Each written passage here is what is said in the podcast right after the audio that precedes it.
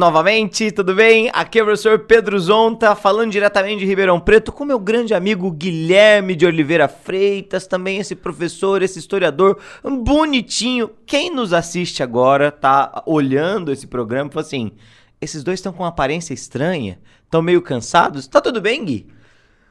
Fala pessoal, tudo bem? Como é que vão as coisas? Poxa, que enorme prazer estar aqui, é gostoso, tá? Eu agradeço muito pela presença. Lembrando que esse podcast, podcast de atualidades do Coruja Sábia, a gente lança um episódio novo toda quarta-feira, 19h15, tá? Da noite, óbvio. Uhum. É, estamos no Spotify e no YouTube do canal do Coruja Sábia. Então, obrigado para todo mundo que acompanha a gente. E Pedrinho, é, dizem que a vida de professor é basicamente ver uma vida sobrecarregado, né? Então é basicamente isso, né? Eu ouvi falar, eu ouvi falar. Eu olhei pro Pedro, ele tava pálido. O Pedro me olhou, ele tava, eu tava pálido. Aí falou: estamos trabalhando é, muito. É. E ó, que a gente não chegou em novembro ainda. Ah, hein? não, calma aí que piora. tá ruim? calma. Bom, e aí, Pedrinho, o que, que você manda? Qual que é o trem aí? Bom, acho que hoje, hoje, né, a gente tá aqui pra conversar sempre de assunto calmo, né, Gui? É, a gente descobriu que atualidades basicamente é uma série de assuntos bonitos, né? Exato, ultimamente. Uma série de irmandade, de amor, fraternidade, empatia. Ah, e ultimamente a gente tava falando Gratidão. de muita coisa perigosa, de muita questão, ai, que envolve energia atômica. Eu falei assim, vamos tentar escapar disso. Aí do que, que a gente vai falar hoje, Gui? De Irã. Que... De Irã. De programa nuclear iraniano. Opa, então eu me enganei. É, e é um país bem tranquilo, né? Tá tranquilo, tá tudo sossegado. Relações internacionais, legal também. Legal, todo mundo. amigo de todo mundo. O Ocidente ó, se dá bem com o Irã. Ó, eu já, eu já, já falamos aqui de país ah. que é amigo de muita gente, mas igual o Irã, eu acho que eu nunca conheci. Irã é especial. Irã é especial, só tem amizade, só. Só, amizade. só amizade. Só gente boa. Só gente boa. É, diga com quem tu andas que eu direi quem tu és. É bom que eles não andam com ninguém, não. né? tudo bem. Então tá tudo certo. Guiguito, vamos, Cara, vamos ó, ler a notícia? Vamos ler a notícia, a gente tem ah. sempre uma notícia pra gente sim, puxar o episódio, sim, né? Então sim. eu vou ler a notícia pra você. Notícia do G1, vamos lá. Hum. É, União Europeia estuda a resposta do Irã a projeto de acordo sobre o programa nuclear. Negociações tentam salvar o Acordo de Viena de 2015. A União Europeia anunciou nesta terça-feira, dia 16, que está estudando a resposta do Irã ao texto final, elaborado pelo bloco para tentar salvar o acordo de 2015 sobre o programa nuclear de Teherã. E aí, Pedrinho, o que, que, você me diz? Digo que a gente tem uma novela muito grande nisso, né? Nós, vamos, nós vamos falar, de, eu vou falar desse capítulo mais imediato dessa novela. Eu sei que você sabe muita coisa do capítulo mais anterior a essa novela, mas a questão é, é a gente está falando de um país muito importante já estrategicamente. É um país que está na fronteira do Ocidente com o Oriente e que isso sempre foi um elemento muito importante da história do Irã. Quando a gente olha para o Irã, é, e aí sempre, né, a questão da geografia, a questão da história combinados, o Irã, quando a gente olha a posição geográfica dele, no norte do Irã a gente tem o Cáucaso, então região de influência muito importante da Rússia, né, a Geórgia, que sempre foi muito próxima da Rússia, faz fronteira com o norte do Irã. Se a gente olha pro leste, pro oeste do Irã, a gente tem a Mesopotâmia, então atualmente a gente tem o Iraque, que é uma região também de muita importância, muito vinculada com a produção de petróleo. Se a gente olha pro leste do Irã, a gente tem a Índia. Então a gente está falando de um lugar fundamental quando a gente pensa os fluxos e os comércios entre Europa e Ásia no tempo atual. E aí, quando a gente volta lá atrás, né, quando a gente volta em 2015, em 2015 nós tínhamos lá é, o período final do governo democrata do presidente Obama, né? Já estava no segundo mandato do Obama.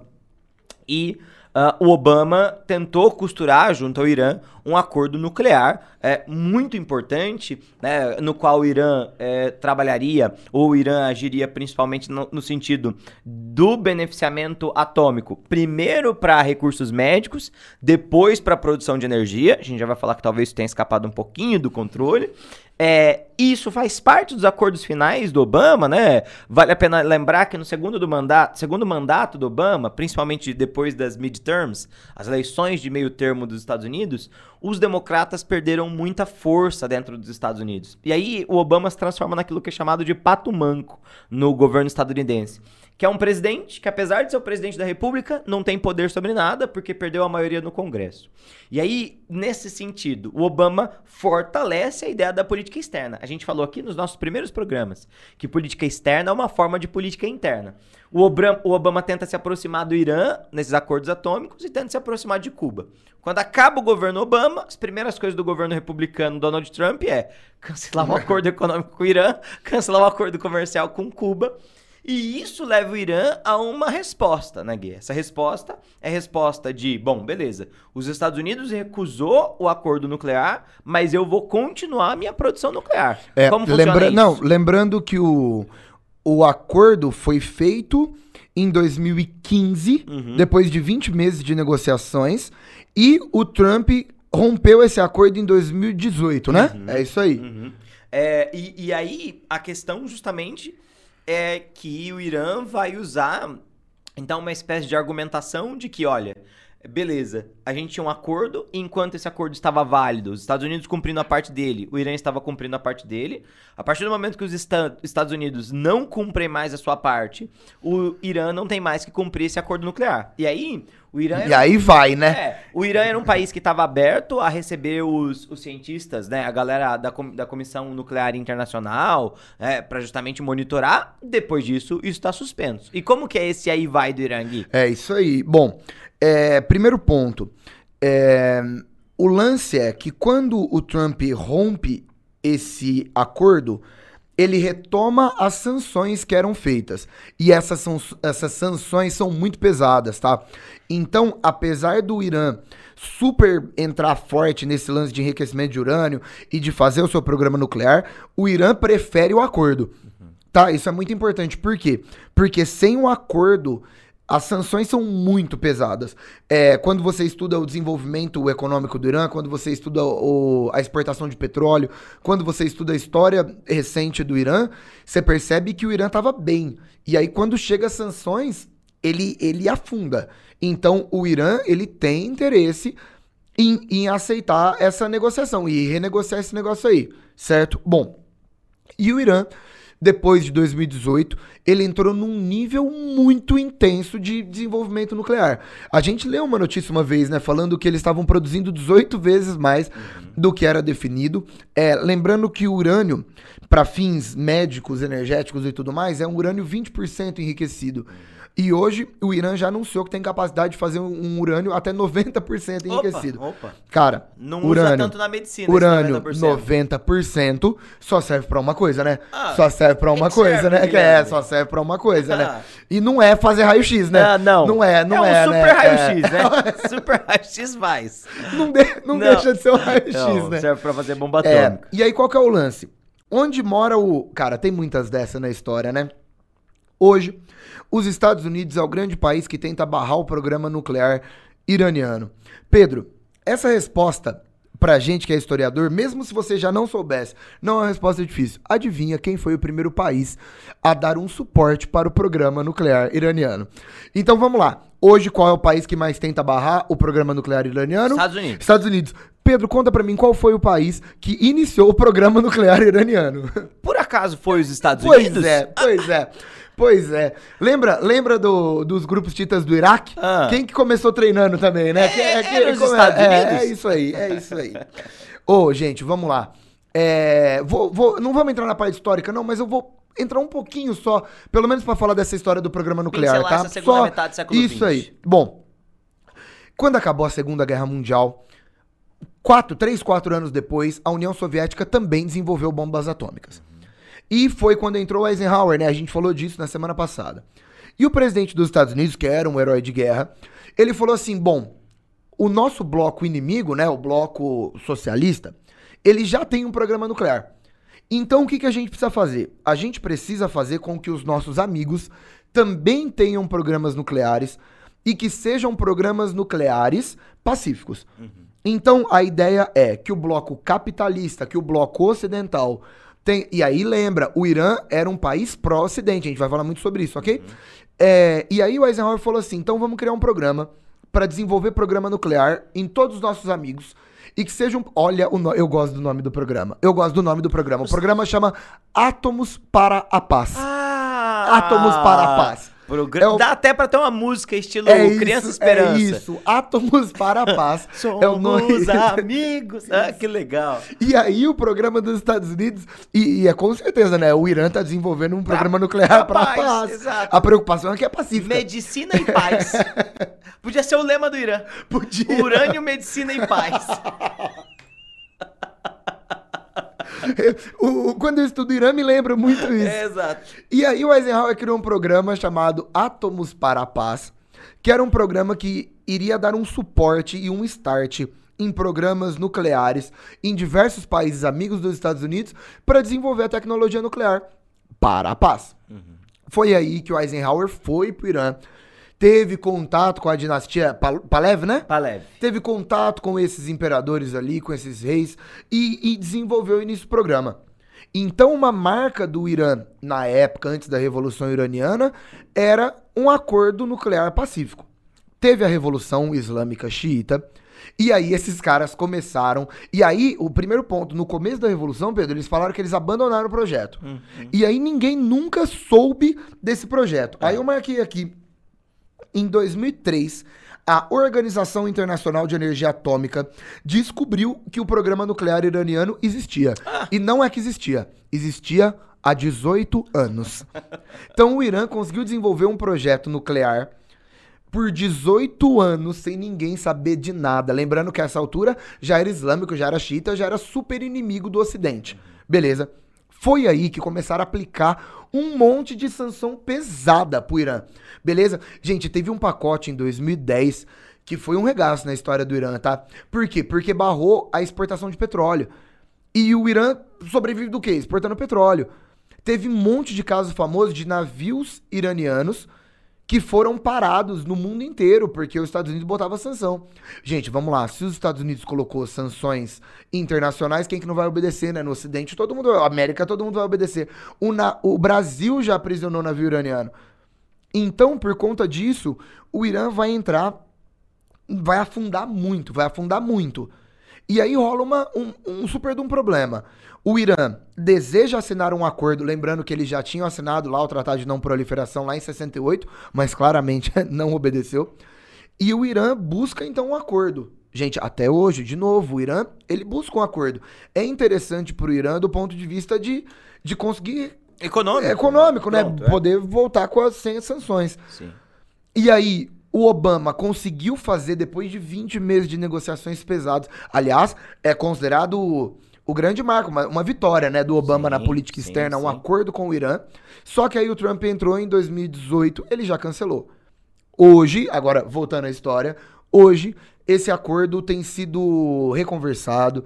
A União Europeia, o grupo chama é P5 mais um, né, que são as, as grandes potências com poder de veto, mais Alemanha, tem França, Reino Unido, é, aí falam de China Rússia e, claro, Estados Unidos. Uhum. É, então, as grandes potências mundiais e europeias estão envolvidas nesse acordo e a gente está bem próximo de ter um retorno ao acordo é, e voltar àquelas ideias de 2015. É, beleza? Vale, vale citar que existe um interesse particularmente grande, um interesse global particularmente grande nesse momento, que vai fazer com que o Irã se fortaleça, que vai fazer com que Venezuela se fortaleça, são esses párias internacionais, né? É, justamente que é a questão da, da né? elevação do valor do petróleo por conta da guerra com a Rússia.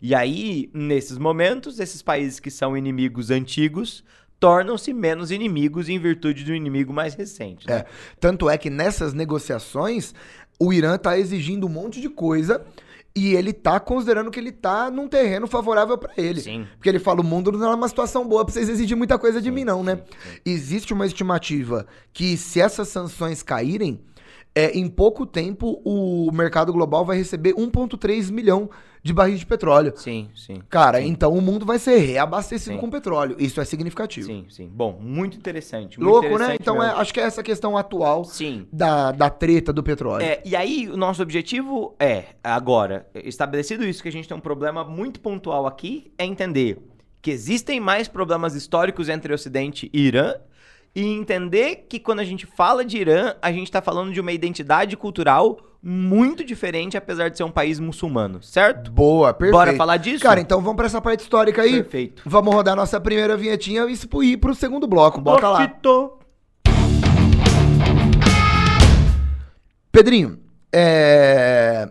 Cara, você disse então que o Irã tem uma origem persa. Persa, persa. Pedrinho, dá para você bater alguns recordes hoje, né? Ah, eu não quis. Dá para você não, bater alguns não, recordes eu hoje. Não, eu não sou um Toda cara... vez nesse programa que a gente vai pra parte histórica, a gente consegue ver pra, pra quando que nós vai. Eu sou um cara moderado, eu sou tão moderado que eu pensei em, em voltar para 1794. Eu falei assim, não. 1794, mas, é, mas, muito tranquilo. Falei, falei, não. Muito não, tranquilo. Não, não. Dá para buscar mais coisas, dá para buscar mais coisas. A gente vai voltar para 580 a.C.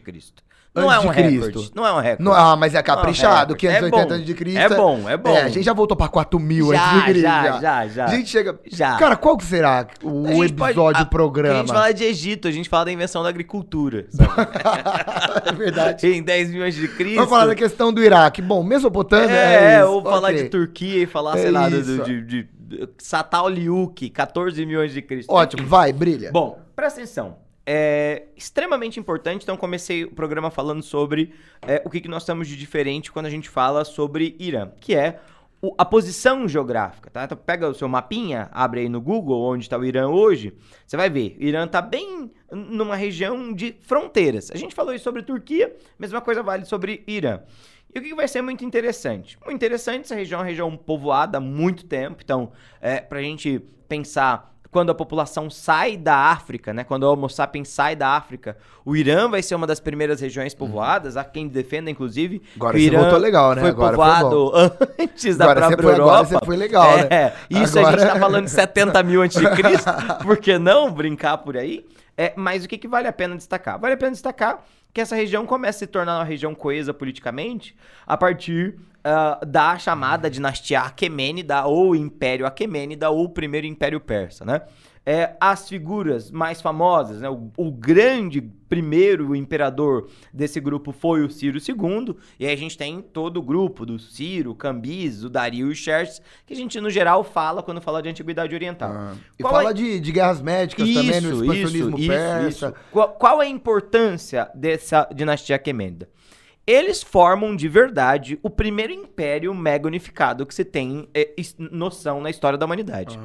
O Alexandre o Grande, quando a gente fala do Império Macedônico, se inspira no Império Persa. O crescimento do Alexandre é o crescimento do Império Persa, basicamente. Perfeito. O Império Romano é baseado no Império do Alexandre, que é baseado no Império Persa. Então, qual que é a ideia? A ideia é ter uma força centralizada com uma capital, e aí essa capital ela muda ao longo do tempo, mas ela é a, a, cabeça administrativa do império.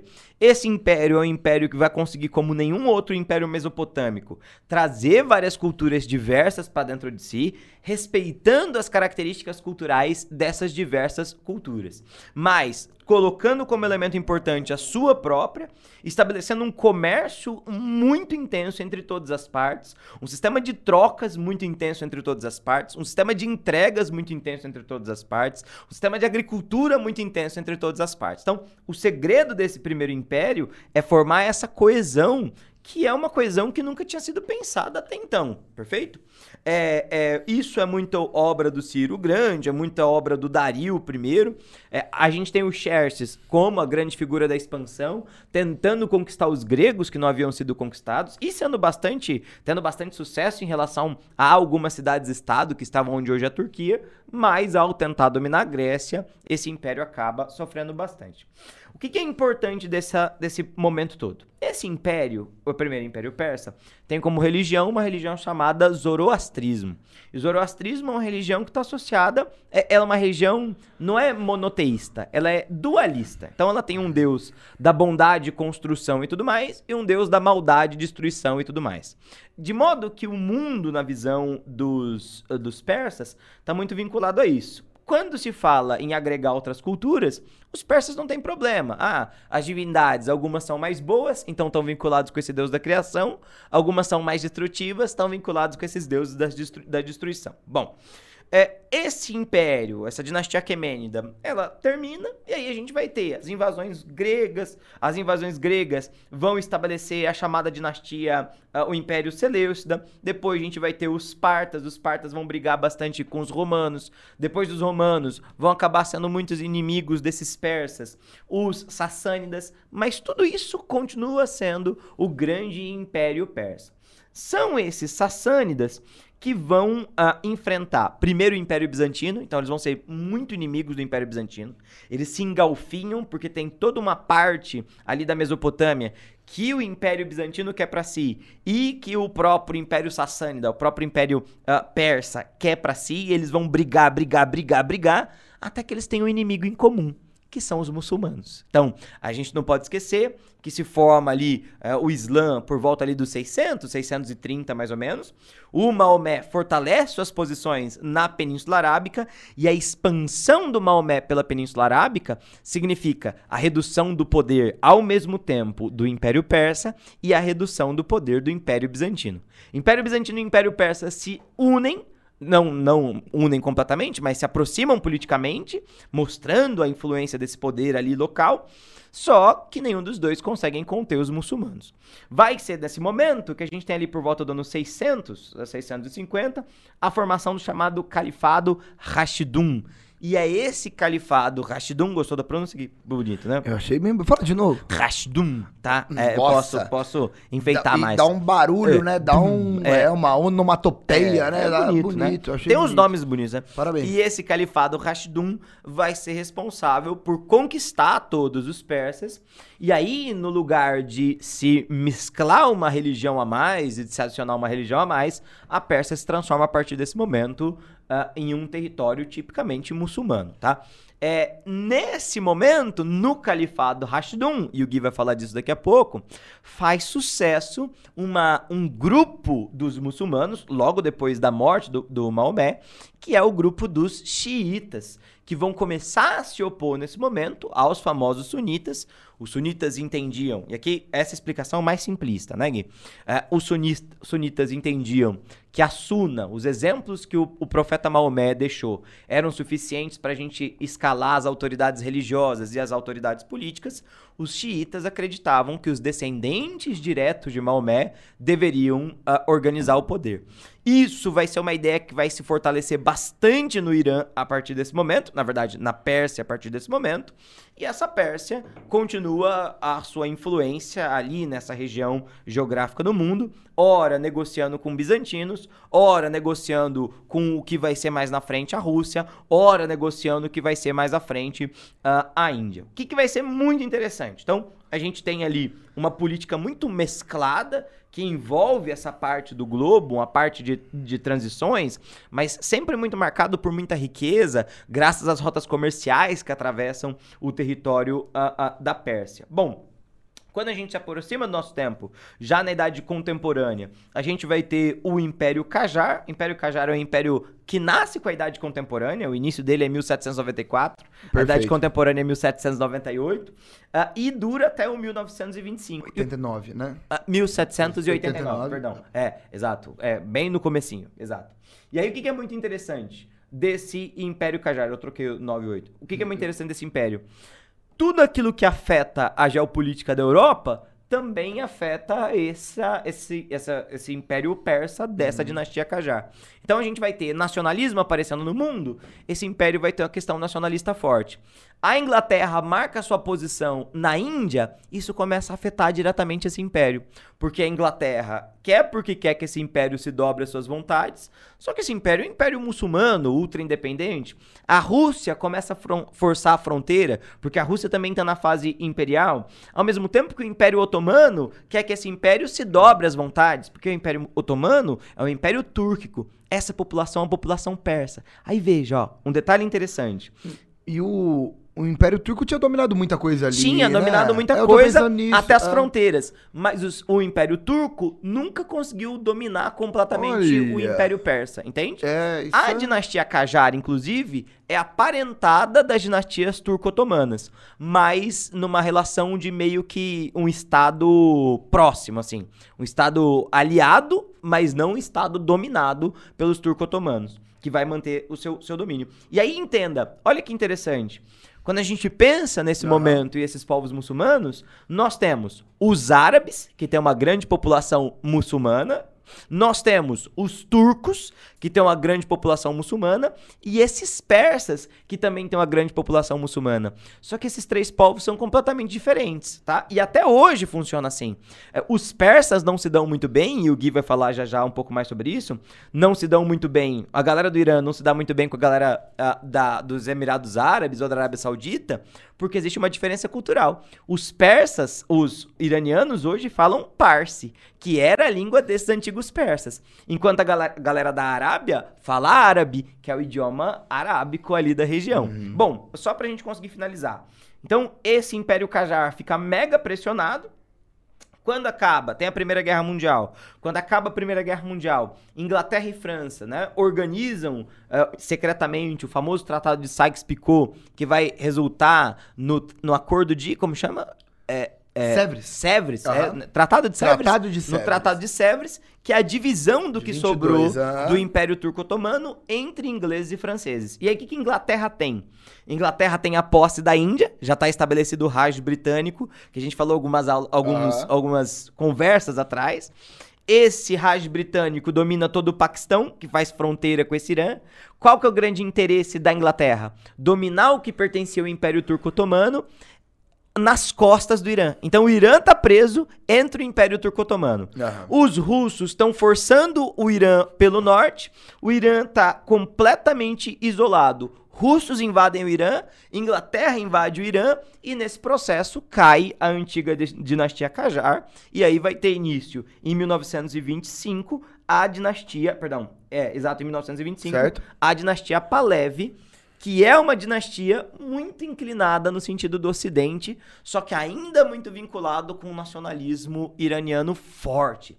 Essa dinastia Pahlavi tem só dois reis, o Reza Shah e depois o Mohammed Reza Pahlavi, né, é, é, que são pai e filho justamente, mas que não são das elites administrativas iranianas. O que, que são?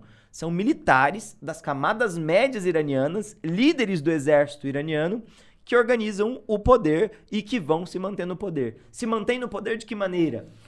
De maneira modernizadora. E aí eles vão se aproximar, nesse contexto, demais dos Estados Unidos da América. A gente vai ver o Irã, a partir de 1925, galgando completamente no sentido, crescendo completamente no sentido da modernização e da ocidentalização. Vão ser introduzidas as universidades, vai ser permitido liberdade de imprensa, vai ser permitido que as pessoas deixem de usar as roupas tradicionais, vai começar a chegar no Irã rádio, a propaganda de massa começa a crescer, o voto feminino, o voto feminino importante. vai ser introduzido. A questão das mulheres nesse a questão, período. É... Isso vai se fortalecer muito como uma cópia do Ocidente. Só que, qual é o problema? Isso nas capitais, entende? As grandes cidades vão abraçar esse progressismo. Só que o mesmo não vai acontecer no Irã, no interior do Irã, o mesmo não vai acontecer nas alas mais conservadoras. E aí, lembre-se sempre, quando a gente fala de uma questão muito ocidentalizante, principalmente nesses, mundo, nesses mundos muçulmanos, nessas questões muçulmanas,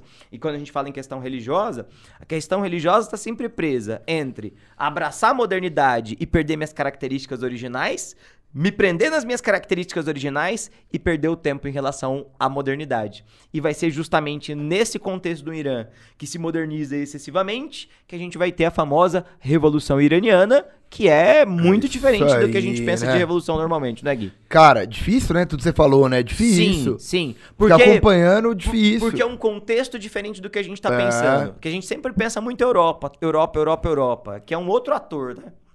É, não. E, e vai e volta, entra, vai, sai, volta, né? Muita uhum. coisa, muito império em volta. Uhum. O Irã, ele, ele é Oriente Médio, mas ele é quase saindo do Oriente quase, Médio, né? Quase saindo, é. Ele é quase ele é o meio do caminho entre Extremo Oriente e Oriente Médio, exato, né? Exato. E aí ele pega coisas de todos os lados, né? Sim, Difícil a história sim, iraniana. Sim. Bom, então vamos lá. É, primeiro ponto. É, eu acho que tem três elementos aí do que o Pedro falou desse Irã pós Primeira Guerra Mundial e principalmente pós Segunda Guerra Mundial. Primeiro, as origens persas que não vão ser abandonadas, beleza? Tanto é que o zoroastrismos vai ser super cultuado, uhum. vai ter muita gente ligada à língua, uhum. muita gente ligada à cultura e à origem persa. Segunda coisa, claro, a religião islâmica. Porque a população é muito islâmica e o islamismo, que é de uma origem árabe, é influente no Irã. Então o Irã carrega essa dualidade, né? É difícil, né? Porque é um país islâmico? É, e carrega isso. Só que é um país persa, de origem persa e tá na Pérsia. Uhum. E tem um terceiro fator que é essa questão do Ocidente. Até que ponto se abrir a cultura ocidental e até que ponto não se abrir a cultura ocidental. Uhum. Bom, o que acontece é que na dinastia dos Paleves, no governo, né, do, é o Mohamed, né? Uhum, Mohamed uhum, Palev, uhum. a gente vai ter um processo de muita abertura ocidental. Então, é, gente, é surreal quando você pega, por exemplo, foto é, do Irã em, na década de 70. Sim. O Irã em 72. É a galera, na, as mulheres na praia de biquíni. Uhum. É a galera tomando uma Coca-Cola e comendo um McDonald's. Você fala, ué? Na Universidade de Teherã. É, na universidade. As mulheres na Universidade de Teherã. Tipo, ué. Então, existe um fator ocidentalizante muito importante. Mas, ao mesmo tempo, é um governo muito ruim, muito ruim em dois aspectos. Não que ocidental, ocidentalizar necessariamente seja bom, tá? é, mas existem dois problemas muito sérios. É uma autocracia extremamente violenta, é uma monarquia mano, muito autoritária. Tinha uma base constitucional, tinha uma basezinha lá, mas. Mais inútil praticamente. Inútil. É, a gente não pode chamar de absolutismo, mas é. que você pode fazer um paralelo muito grande. Era um governo autoritário, repressivo, com uma polícia política violentíssima. Cara, quando a gente fala de assassinato, de repressão, de tortura, desaparecimento de muitas pessoas, é muito violento o Irã. E segunda coisa, crise econômica, tá? A situação não estava boa. É, é muito falado, tanto que a dinastia Palev era extremamente é, exuberante, opulente, e fala-se das festas do palácio e todo mundo comendo caviar, enquanto que a pobreza e a miséria era gigantesca. Lembrando que essa população pobre, miserável, ela vai se associar muito ao islamismo. Era uma população muito religiosa, que recorre né, à religião como uma tentativa né, de de ter um pouco mais de conforto, né, da, dos problemas que vive. Bom, então você tem um governo ocidentalizado, você tem um governo com uma crise econômica gigantesca, você tem um governo corrupto, um governo, cara, que tá fazendo um monte de acordo em benefício próprio, e você tem uma situação de uma pobreza, de uma miséria, de um governo autoritário, repressivo e por aí vai. Ô, ô Gui, é, só, Entra, é, é, é. só uma, uma, coisa, eu acho assim, é, eu acho não, né? É, a ideia é, né? E, e, aí, veja, a gente tá tão acostumado quando a gente pensa em democracia, é, que esse governo monárquico ele, ele é, tem as características do absolutismo, né? E a gente, no geral, não chama isso de, é. de corrupção quando fala de absolutismo. Mas é totalmente corrupto. Totalmente, é, é, porque é. eles acham que a economia são eles mesmos, são eles né? Mesmos. É bizarro é, isso, é né? isso. É bizarro E aí, isso. cara, Desculpa, perfeito. Não faz muito sentido. É. Porque cria-se uma ideia de que ah, eu estou gastando o hoje, numa lógica republicana ou ocidental ou democrática, você não pode gastar o dinheiro público com benefício próprio. Exato, isso é corrupção. numa joia. E numa monarquia absolutista, o dinheiro público é o seu dinheiro, é né? Seu dinheiro. É, é, isso, né? É isso. É. E aí, o que, que vai acontecer? Hum, a partir de 1976, o Irã começa a entrar numa onda gigantesca de manifestações. Principalmente, vamos lá, que o Pedro falou que foi muito legal. Galera do interior, população pobre do interior, e que começa a se aliar e talvez um um dos maiores nomes, eu até anotei aqui porque são nomes difíceis de falar, que aparece uma liderança islâmica xiita, que é o Ayatollah Khomeini. Uhum. Esse cara é o fundador da República do Irã e é o principal nome hoje do Irã, tá? Porque o Khomeini, o Ayatollah Khomeini, ele aparece como uma liderança religiosa conservadora no sentido dos costumes iranianos, xiita, tá? Ayatollah é um título xiita. E a galera começa a seguir esse cara ia fazer uma série de manifestações contra o chá, contra o governo. Uhum. Bom, nessa linha tudo explode em 1979, que começa uma série de invasões ao Palácio Imperial, uma série de manifestações muito violentas em Teherã, e que o o rei, né, o governante, é obrigado a abandonar. Ele vai para Paris, se eu não me engano. Sim. E ele foge e ele renuncia, abdica do trono, ele foge do Irã.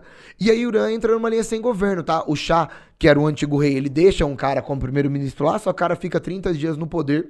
Por quê? Porque depois da Revolução Republicana, que expulsa o rei, entra a, re a Revolução Islâmica. Cuidado a Revolução Iraniana tem dois momentos. Dois momentos. Eu nem falei plural aqui. Relaxa. Tem dois momentos. O primeiro momento, que é o movimento de uma revolução republicana, que vai acabar com a monarquia e o segundo momento, que é uma revolução islâmica, que vai colocar o Ayatollah Khomeini no poder e vai estabelecer que o Irã se tornará uma república xiita fundamentalista. Eu, eu consegui associar muito, pra, a fins didáticos, pelo amor de Deus, com a história da Revolução Russa, né? Sim. Primeiro, uma revolução republicana, né, de acabar com a monarquia, depois uma revolução Sim. bolchevique socialista. Perfeito, e no Irã primeiro uma republicana de acabar com a monarquia, depois uma islâmica fundamentalista. Sim. Bom, então a partir do final de 1979, o Khomeini e Ayatollah, olha o nome dele, é Ayatollah Ruhollah, é. Ruhollah Khomeini, ele assume o poder e ele estabelece uma república fundamentalista islâmica. E aí é muito louco, porque, Pedro, no conceito ocidental, uma revolução carrega muito a ideia de aumentar os direitos, né, no sentido liberal, e quando a gente pensa na Revolução Francesa, que de repente, nossa, a declaração dos direitos do homem e cidadão, mas aqui é um, é um conceito de revolução estranho pra gente. De novo, não vamos julgar, né? A gente sempre pensa uhum, nisso, uhum. não vamos não vamos falar que é bom ou ruim, e não faz sentido também, porque são valores diferentes. Mas é uma revolução que vai entrar e vai tirar todos esses direitos femininos, que vai proibir os valores ocidentais, né? É muito famoso, né? Quando a gente fala, cara, proibir o mini saia, proibir o qualquer vestuário oriental, proibir maquiagem, um adultério, consumo de bebida alcoólica, sexo fora do casamento, proibir o cinema, proibir o jogo. Então, de repente, entra um monte de valor islâmico bem conservador e aí o Alcorão entra como lei fundamental máxima. E vai existir o cargo de primeiro-ministro, depois tem uma reforma que é o cargo de presidente, hoje é presidente, tá? Que tem eleição, mas é sufrágio masculino, uhum. é universal masculino, que tem a ideia de valores extremamente fundamentalistas. E hoje o Irã é conhecido como um país muçulmano islâmico fervoroso. Então, Pedro, acho que é, é legal, gosto da sua opinião sobre isso, o tanto que é uma revolução diferente do conceito ocidental de revolução. É, é uma revolução, se, se, a gente fosse aplicar conceitos ocidentais, é uma revolução conservadora, né? No sentido de que revolução, porque ela muda a ordem das coisas, então ela mudou completamente o formato do Estado, organização social e tudo mais.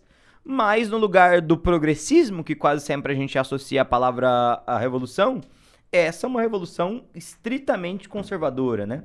É, e aí, uma outra coisa interessante apesar de atualmente existir um sistema com primeiro-ministro, um sistema com presidente no Irã, é, não existe candidatura política, não existe partido político sem autorização dos é. ayatolás, né? É, é um sufrágio universal que você pode votar em quem quiser. Mas todos que estão disputando a eleição tiveram o prévio ok o do Ayatollah. Do Ayatollah. É, é isso aí. E o Ayatollah passa a ser chamado dentro do Irã, a partir desse momento, de líder supremo líder da nação, supremo, né? Supremo líder. É, é isso, supremo né? líder. E, e, e, e, é um conselho, né? É, é. é, é esse, esse... Existe o Ayatollah principal, mas é um conselho formado por outros Ayatollahs. E aí, de novo, Ayatollah é uma palavra que significa justamente que está associado justamente à ideia de ser descendente do Maomé. É então, você não é, ah, eu sou um cara que aprendi o Islã e agora eu sou Ayatollah. Não. Você precisa fazer parte das linhagens e. Porque é xiita. É, é exato, isso aí. Exato, é isso aí. Exato. Bom, terminando. Antes de tudo, e para mim, antes de qualquer coisa, e definitivamente o ponto mais importante da nossa conversa é a revolução iraniana é uma revolução contra o Ocidente, uhum. contra os valores ocidentais contra a lógica ocidental. É uma revolução que visa defender os valores islâmicos. E, portanto, deve-se imaginar, né, eu pensando numa mentalidade iraniana, que o homem iraniano, apoiador do seu regime, com um sentimento nacionalista, ele é um cara que carrega um ódio muito grande dos valores ocidentais. E é por isso que o Irã, depois de um pouco de tempo da revolução, começa a investir pesado num programa nuclear secreto. Lembrando que o tratado de não proliferação de armas, que a ideia de controle, bababá, são medidas ocidentais. E o Irã, naturalmente, se considera inimigo dessa galera. Então, o programa nuclear iraniano foi um programa secreto, desenvolvido exatamente. Pedro, acho que a gente já falou isso aqui 15 vezes. O programa nuclear não é para eu sair usando bomba nuclear, não. É para eu me tornar um país no sentido geopolítico, muito respeitado e temido no contexto internacional. Sim, sim. E o Irã entende que o Ocidente é seu inimigo, ele precisa se proteger contra isso. Sim. Em 2003, descobriram esse programa, aplicaram um monte de sanção, né, muitas sanções. Em 2015, o Barack Obama fez um acordo para tentar controlar o esquema e o Irã gostou porque essas sanções caíram. Em 2018, o Trump cancelou esse acordo e as, as sanções voltaram. E hoje, a União Europeia, principalmente já ainda com os Estados Unidos, com o Biden, com a Rússia e com a China, estão reorganizando. E eu acredito, pelo que está acontecendo, é errado falar do futuro, né?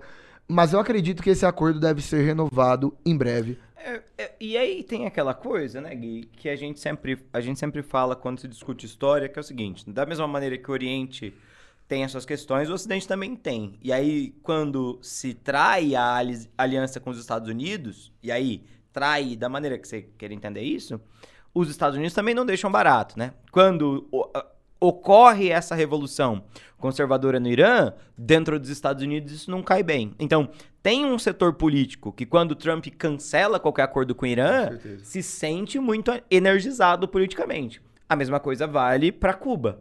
Quando é feita a Revolução Cubana, ela tem moldes essencialmente anti-estadunidenses, isso cria uma ruptura entre as relações Estados Unidos e Cuba. Boa. E aí uma reaproximação significa algumas coisas para alguns setores, mas um afastamento traz aqueles setores mais conservadores a ideia de que é isso mesmo. Os Estados Unidos deve fazer isso porque essa galera abandonou os Estados Unidos lá atrás, né? Cara, desde a Revolução Iraniana até hoje, se for para colocar um país do Oriente Médio que é considerado o maior inimigo dos Estados Unidos, o Irã. é o Irã. Irã. Mais do que o Iraque, mais, mais do que o Afeganistão. Afeganistão. É isso sim, aí. Sim. Faz muito é, é sentido. É pontual a questão com o Iraque, é, é pontual a questão com o Afeganistão.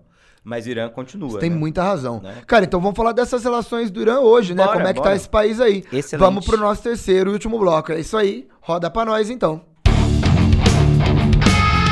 Que, que passada incrível de bola é essa, inclusive. Maravilhoso ser chamada. Incrível, incrível, incrível, incrível.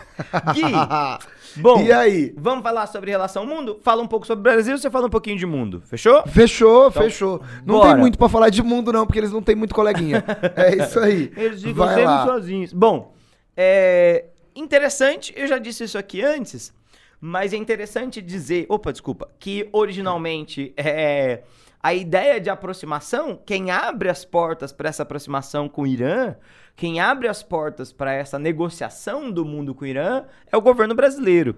O governo brasileiro tem essa tradição global de não ser alinhado, historicamente, pelo menos quando a gente pega o grande retrospecto das relações internacionais brasileiras. O brasileiro não tem uma aliança automática com os Estados Unidos, não tem uma aliança automática com a China.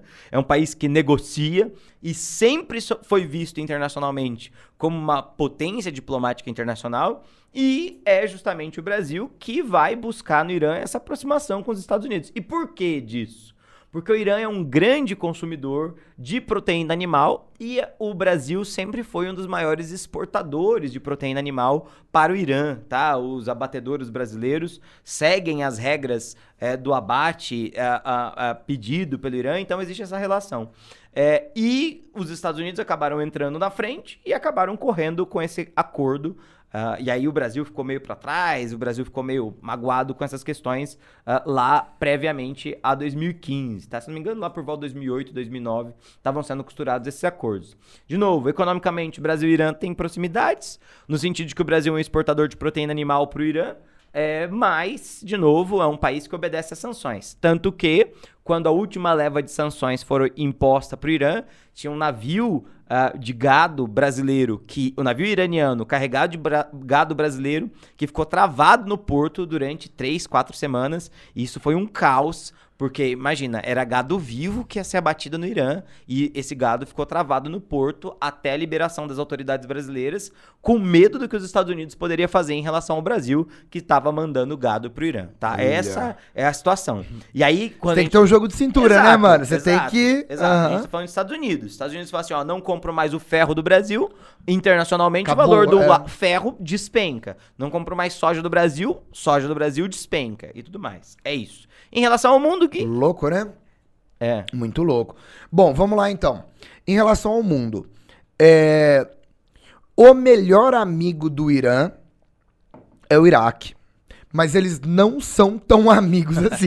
é isso que eu tenho pra te falar. O único país que é tipo. Hello, brothers. Bacana é o Iraque, que é um vizinho e também tem uma tradição xiita muito forte. Mas hoje, gente, vamos lá. É, só entrando num parênteses aqui. É, o mundo xiita dentro do Islã hoje é considerado uma minoria. Sim. sim. É uma minoria. Então, o, o, pensar no Irã é pensar no grande país xiita mesmo, e pensar no grande país que tem uma, uma tradição voltado a isso. Outros países também já tiveram, outros países tá, podem até ter um governo xiita hoje. Mas não são um país tradicionalmente xiita que tem uma base xiita ou terem minorias populacionais xiitas. É, exatamente. É. E aí hoje, tanto é que hoje a população xiita islâmica fala que sofre perseguição, né? Sim. né? Então, o Irã é um país, mesmo no mundo islâmico, bem isolado, certo? Tanto pela tradição persa, tanto pela questão xiita. Então, o Iraque é o mais amiguinho. E aí, onde mora o problema do não é, não é que onde mora o problema. É onde é, onde está o grande problema, o maior problema, o gigantesco problema do Irã. É um país que é exatamente o, o contrário, digamos assim, que é a maior potência do Oriente Médio, que é a Arábia Saudita. A Arábia Saudita, olha só, é uma potência gigantesca que tem mais petróleo, mais dinheiro, é o, é o centro do islamismo a Arábia Saudita é um país que vive uma monarquia extremamente autoritária, muito autocrática e que tem maioria sunita e que é extremamente amiga dos Estados Unidos e que tem uma influência gigantesca nos países em volta do Oriente Médio. Pedro, monarquia pró-ocidente, mano, mais pra linha sunita. Cara, não te lembra exatamente o que era o Irã? Sim, antes, da antes da Revolução. Antes da Revolução. E aí, qual que é o lance?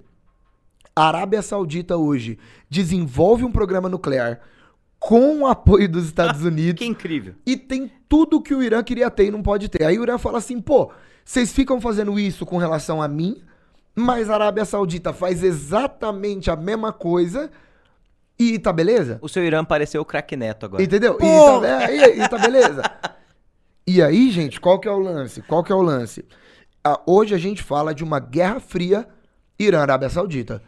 Existe uma guerra fria, existe um conflito brutal.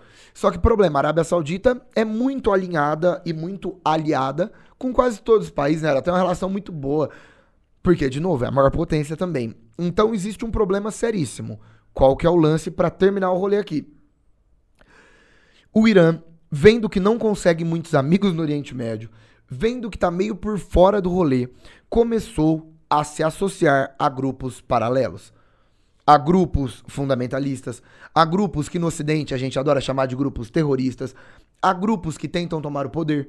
E hoje, onde que o Irã está no apoio? O Irã está no apoio do Hezbollah, no uhum, Líbano, uhum. apoiando o Hamas, quem já falou muito né, na questão de Israel e Palestina, e o Houthis no Iêmen, né? E o Iêmen explodiu numa guerra civil complicadíssima. Então, quando a gente pensa em base de aliança do Irã hoje, a gente não fala muito sobre estados-nações formados. A gente fala mais de grupos paralelos, né? Grupos para, não sei, parapolíticos. Como você definiria? É, é, é... É, é, é, Você entendeu, né? palavra, né? É, mas não me vem à cabeça é, agora. É. Mas é isso, é meio parapolítico, meio, meio. É isso aí. Ago, a governo, é. contra a situação. E que, de novo, o Ocidente adora chamar de, de terroristas. grupos terroristas. Sim, sim. Então, essa situação delicado, né? É, delicado. Delicado. Então, por isso que talvez o Irã tenha mesmo interesse em voltar para o acordo para perder as sanções aí e poder voltar a navegar em paz. Grupos paramilitares, né? Paramilitares, seria uma pode ser também. palavra possível, mas é que aí. complicado. É isso cara. aí. Que complicado. Uh! Bom, Pra variar, Falamos, mais um dia né? complicado. Falamos, né? É, é, isso, né? Será que esse final de semana vai ser bonito? Nunca é. Aqui... Nunca. Mas pelo menos Oi, tem gente, descanso. é isso aí. Bom, lembrando que nós estamos sempre no Spotify e no YouTube do Coruja Sábia. Toda quarta-feira, 19h15, tem episódio novo. Acompanha a gente, manda seu comentário, manda sua sugestão e estamos sempre aí. Fechou? É isso, Pedrinho? É Ó, isso. Um grande abraço para vocês e semana que vem, com certeza, estaremos aqui. Valeu, galera. Muito obrigado. Até mais. Tchau, tchau. Valeu.